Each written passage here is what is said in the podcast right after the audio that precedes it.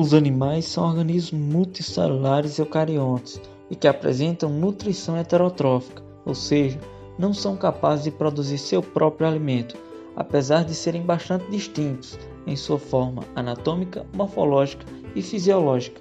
Quer saber mais sobre esses seres? Fica comigo e presta bastante atenção. Eu sou Damião e vou falar um pouco sobre o reino Animalia. O reino Animalia, ou mais conhecido também por Metazoa, conta com mais de um milhão de espécies dispostas em mais de 30 filos. Uma das características mais marcantes do reino é a capacidade de locomoção, apesar de existirem também representantes cesses, ou seja, aqueles representantes que não se locomovem. Além disso, os animais possuem células que formam tecidos, com exceção dos poríferos, que não possuem tecidos verdadeiros. No que diz respeito ao seu habitat, os animais também apresentam grande variabilidade, pois são encontrados em ambientes aquáticos e também terrestres. Sua dieta também é variada, existindo animais herbívoros, carnívoros, parasitas e até mesmo saprófagos. Isso mesmo, galera, os animais que se alimentam de cadáveres de plantas e de animais. Costuma-se dividir o reino animal em dois grandes grupos principais, os vertebrados e os invertebrados. Os vertebrados, apesar de ser o mais conhecido, representa apenas 5% de todas as espécies de animais existentes.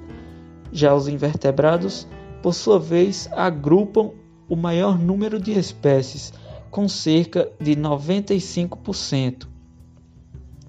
Ainda que existam mais de 30 diferentes filhos de animais, costuma-se restringir, restringir o estudo deste grupo à análise de apenas nove. Então, pessoal, é, em primeiro lugar, vem os poríferos.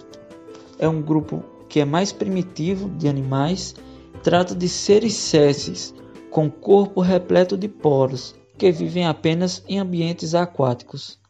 Esses animais possuem simetria radial, mas alguns podem ser assimétricos.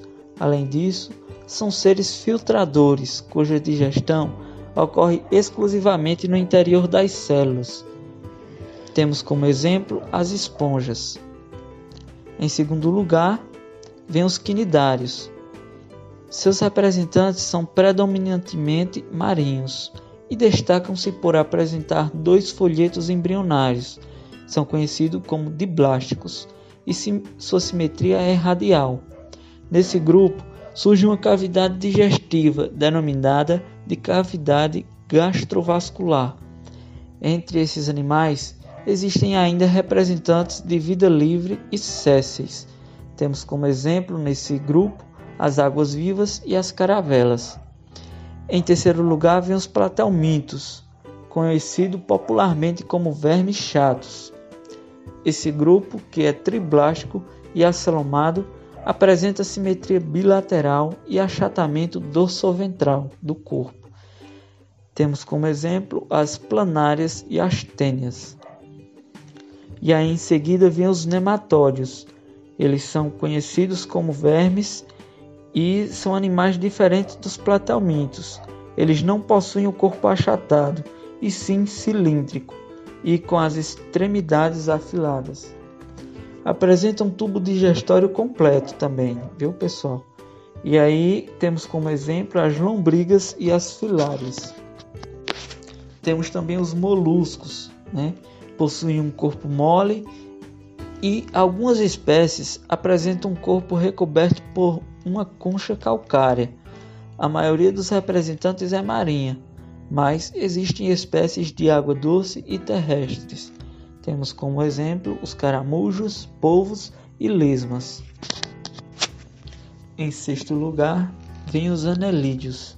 Sua principal maior característica é um corpo cilíndrico dividido em anéis, né? eles são segmentados.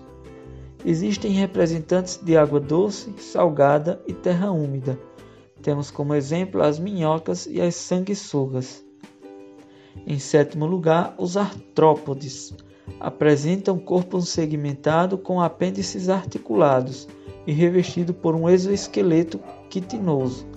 Graças à presença de exoesqueleto, esses animais não crescem constantemente, mas realizam mudas periódicas. Representam o filo com sua maior diversidade de organismos no reino animalia. E aí a gente tem como exemplo nos artrópodes os insetos e os crustáceos. Em oitavo lugar, vem os equinodermos. Todos os representantes deles são marinhos e apresentam características que tornam parecidos com os cordados.